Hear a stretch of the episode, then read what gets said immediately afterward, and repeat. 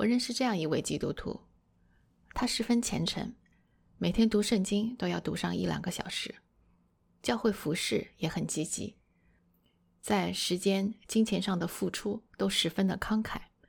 他喜爱读圣经，也只读圣经，除了自己教会牧师的讲道之外，他从来不听其他牧师的讲道，也不读基督教方面的书籍。也就是说，他对于圣经的理解来自于自己的琢磨，还有和教会牧师的教导。很不幸的是，这样一位虔诚的基督徒，后来却深深地陷入了一种打着宗教旗号的政治邪教当中。欢迎来到变奏曲频道，普遍真理，多样传播。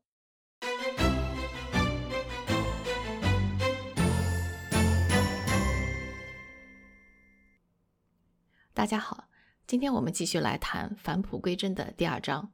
这部分的标题是基督徒的信念。这一章一共有五个部分。第一部分的题目是两种对立的上帝观。上次节目的结尾，我们说到，路易斯在 BBC 做了这一期节目之后，大受好评，听众来信像雪片一样的来到了广播电台，纷纷要求路易斯再来演讲。BBC 也因此将路易斯的广播时段调到了周日下午的黄金时间，这样子，他每期节目的听众至少都有一百万。给路易斯写信的听众，各种各样的人都有，有自称为耶和华的疯子，也有把路易斯当成精神导师的孤单的家庭妇女。不过，绝大部分的来信都是很真诚的，他们想更深的理解路易斯在广播里提到的观点。对这些听众，路易斯有一种责任感，他总是尽力的回复每一封信。有的时候，他一天要回复三十多封信，这不仅大量的占用了他的工作时间，连邮费都成了一笔不小的开销。在这一部分开头，路易斯讲到，广播电台让他来谈谈基督徒都相信什么。在谈论这个问题之前，他说：“我先要告诉大家，基督徒不必相信什么。”基督徒不必认为其他的宗教全部都错了。作为基督徒，我们完全可以认为所有的宗教至少都含有一些真理。他说：“我是无神论者的时候，我必须努力说服自己，全世界一切宗教的核心观点都是巨大的谬误。这世界上没有神，大多数人都错了。”路易斯在十八岁的时候，曾经给自己的好朋友写过一封信。信里他是这么说的：“我不相信任何宗教，因为压根儿就没有任何证据。从哲学角度来说，基督教甚至都不算是最好的宗教。所有的宗教都是人给神话故事加上不同的名字，按照自己的想象造出来的。比如基督，比如雷神。原始人发现自己周围有各种各样可怕的东西，他不了解这些东西，雷电。”虫灾、毒蛇等等，于是人假设这些都是邪灵造出来的，想要折磨他的东西。还有什么比这种想法更自然的呢？所以你看，路易斯当年真的是一个蛮坚定的无神论者，他不相信任何宗教。不过，等他成为基督徒后，他才意识到自己当时的看法是多么的狭隘。在《返璞归真》这本书里，他接着说：“成为基督徒之后。”我采取了一种比较开放的态度。做基督徒意味着，在基督教与其他宗教不同的地方，基督教是对的，他们是错的。这就好像做数学题，数学题只有一个正确的答案，而错误的答案会有无数个。不过呢，有的错误答案更加接近正确答案。路易斯从相信无神论到相信有神论，再到相信基督教。这与他大量的阅读是分不开的。他曾经在《魔鬼家书》里借着大魔鬼的口说：“一个无神论者在选择读什么书的时候要特别当心，否则啊，他读着读着就会读到永恒的真理了。”相比之下，有些基督徒父母，他们对孩子阅读的书籍采取了，嗯，在我看来是比较严厉的审查。他们给孩子的阅读清单里。删掉了所有的奇幻小说，包括托尔金的《魔戒》、路易斯的《纳尼亚传奇》都在其中。因为他们认为这里面提到的魔法呀、奇迹呀，这些都是与圣经相违背的。他们觉得真理如果不是从圣经里讲出来的，那就不可取。这种心理可能是来自于对神的敬畏之心，所以这样的话出发点是好的。不过呢，这样一刀切也是很可惜的事情。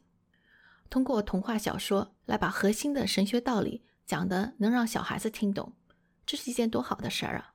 还有一些基督徒，他们对非基督教方面的内容没有丝毫兴趣。他们说，基督徒作家们已经有许多非常好的作品了，我们还要去读这些世俗的非基督徒写的东西吗？我觉得这个问题可以从几个方面来看。首先，使徒保罗本身对异教徒的文学作品就十分熟悉，他借用着这些文学作品来传讲福音。比如说，在《使徒行传》十七章二十八节里，他说：“因为我们活着。”行动、生存都在于他，正如你们中间的一些诗人也曾经说过：“原来我们是他的后裔。”这简简单单的一句话里，使徒保罗就引用了两个当时雅典人十分熟悉的古希腊诗人的诗句。在提摩太前书六章十节里，保罗又说道：“贪爱金钱是万恶之根。”这句话是出自全儒学派代表人物狄奥根尼的。使徒保罗在引用这些话的时候，并不是要批评他们，相反，他肯定了这些异教徒作者的意思。在宗教改教家里，我们也可以找到很多这样的例子。比如说，在约翰加尔文的《基督教要义》里，他就经常引用世俗作家的作品：荷马、亚里士多德、柏拉图、西塞罗、赫拉斯。奥维德、普鲁塔克、塞内卡等等，后来的清教徒也十分注重古典文学的教育。伊丽莎白时期的英国，约翰雷诺兹是公认的最博学的人，他也是一位非常维护教会正统教义的基督徒。他当时担任了牛津大学基督学院的院长，教授古典著作，包括亚里士多德的修辞学。关于基督徒，应该多读一些。异教徒写的作品，说的最好的莫过于早期教父奥古斯丁了。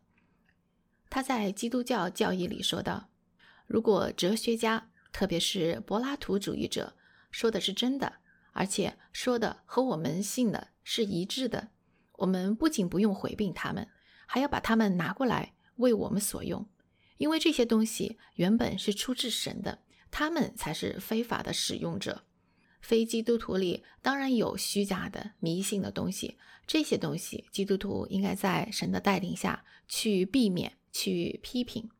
然而，同时他们也有一些有用的教导，我们可以用这些教导来帮助我们使用真理。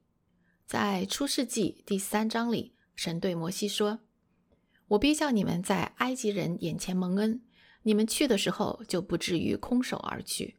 妇女必向她的邻舍。”并居住在他家里的女人要金器、银器和衣裳，好给你们的儿女穿戴。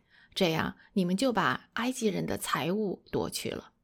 所以啊，奥古斯丁说，我们应该像当年的以色列人，大胆的去把那些属于我们的金器、银器拿过来，用在合乎正道的地方，也就是传福音。路易斯读的越多，越发现无神论的荒谬。开放的阅读把他带到了真神面前。那么，基督徒在圣经的统领之下，也更应该大胆的、广泛的阅读，既可以让我们拿回那些原本出自于神的智慧，重新把荣耀归给神，同时也可以让我们和其他人展开交流，传播福音。接下去，路易斯讲到，他把人分成两种，一种是信神的，一种是不信神的。从数量上来看，从古到今。即使到现在，信神的人是大多数，他们相信某一种神，或者是多个神，而不相信神的人是少数。在相信有神的这一类人里，我们还可以进一步的把他们划分成两类：一类是泛神论，一类是一神论。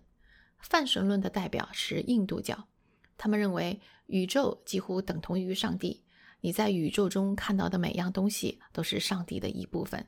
宇宙不存在的话，上帝也就不存在。